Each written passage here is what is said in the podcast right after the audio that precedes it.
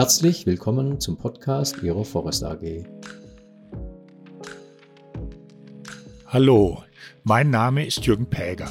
Ich bin Berater und Trainer für Umwelt, Energie, Arbeitsschutz und Qualitätsmanagementsysteme und erstelle diese Podcasts gemeinsam mit der Forest AG für Sie.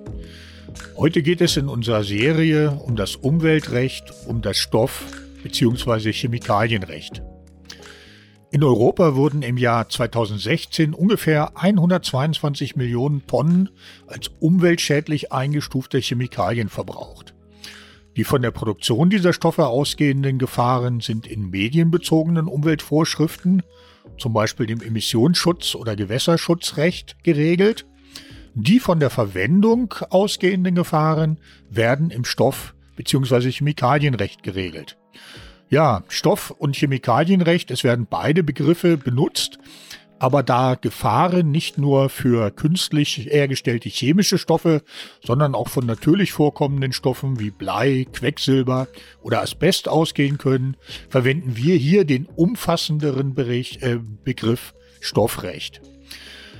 Nach einer Untersuchung der Vereinten Nationen, die im äh, Global Chemicals Outlook im Jahr 2019 veröffentlicht wurde, werden weltweit ungefähr 40 bis 60.000 Stoffe in relevanten Mengen gehandelt.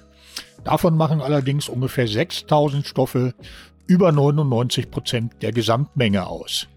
Diese Stoffe sind in nahezu allen Produkten des täglichen Lebens zu finden und äh, dass sie gegebenenfalls schädlich werden kann, das äh, ist schon lange bekannt. Die ähm, akute Toxizität war das erste, was man ähm, erkannt hat und das wurde im sogenannten Giftrecht behandelt.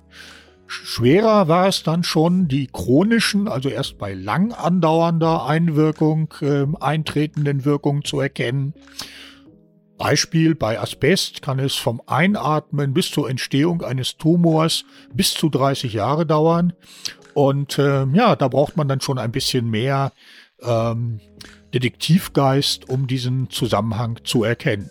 Und ganz schwierig wird es dann, wenn die Stoffe bis zur Einwirkung noch einen längeren Weg hinter sich haben, also sich zum Beispiel irgendwie in der Umwelt ausbreiten, ähm, sich anreichern, dann spricht man von Akkumulation und äh, lange dort verbleiben.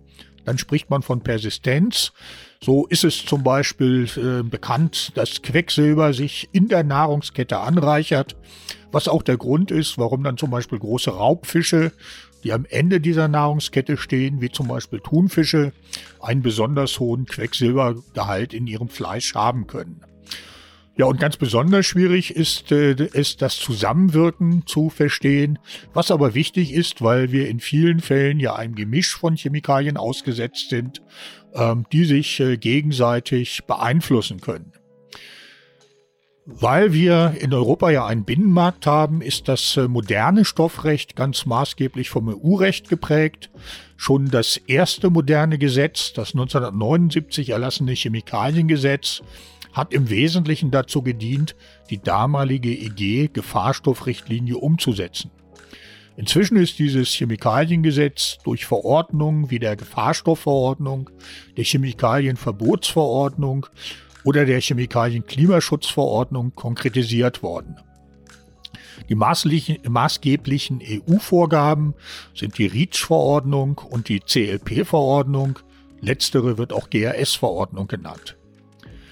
Beginnen wir mit der zentralen deutschen und europäischen Rechtsvorschrift der REACH-Verordnung. Diese soll äh, dafür sorgen oder diese will dafür sorgen, dass Hersteller, Importeure und Verwender gemeinsam dafür sorgen, dass Stoffe, Gemische und Erzeugnisse, die in Europa in Verkehr gebracht werden, die menschliche Gesundheit und die Umwelt nicht gefährden.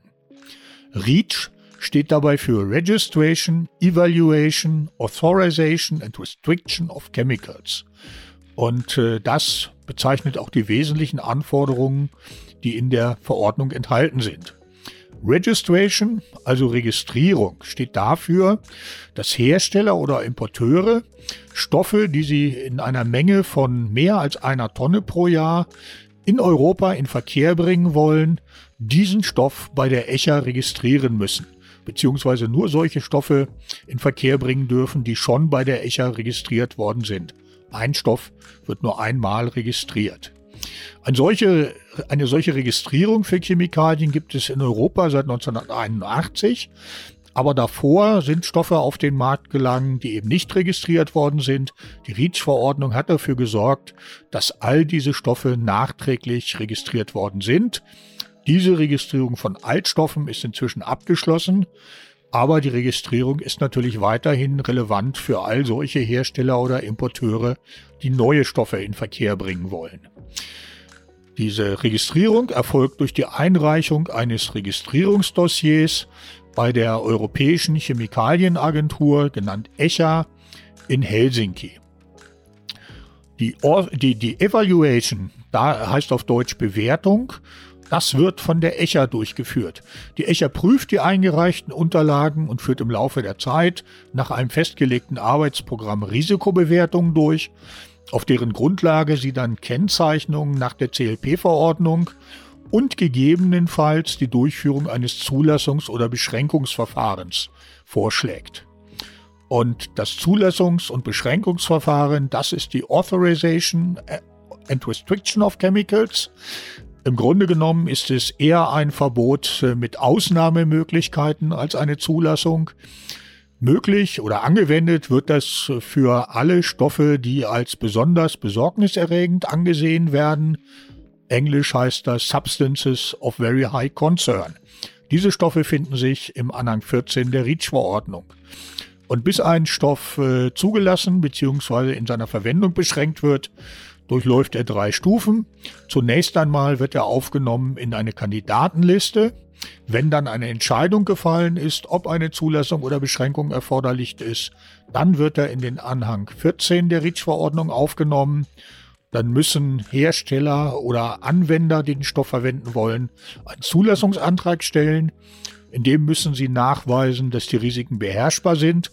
Ansonsten kann eine Zulassung nur erfolgen, wenn es keine Alternativen gibt und der sozioökonomische Nutzen des Stoffes größer sind als seine Risiken. Ja, und äh, dann wird der Stoff entweder zugelassen oder gegebenenfalls werden Beschränkungen erlassen. Beschränkte Stoffe finden sich im Anhang 17 der REACH-Verordnung. Dort ist der Stoff in der Spalte 1 aufgeführt, die Beschränkung, also was nicht gemacht werden darf, in Spalte 2. Die REACH-Verordnung ist insgesamt ein sehr umfangreiches und dickes Regelwerk. Daher gibt es dann bei der ECHA Leitlinien für Anwender, zum Beispiel für Unternehmen, die einen Stoff registrieren oder einen Antrag auf eine Zulassung stellen wollen. Aus der REACH-Verordnung ergeben sich auch Pflichten für die Verwender von Chemikalien. Mit diesen werden wir uns im nächsten Podcast beschäftigen. Für heute soll es das gewesen sein. Ich hoffe, dieser Podcast hat Ihnen gefallen und wir hören uns bald mal wieder.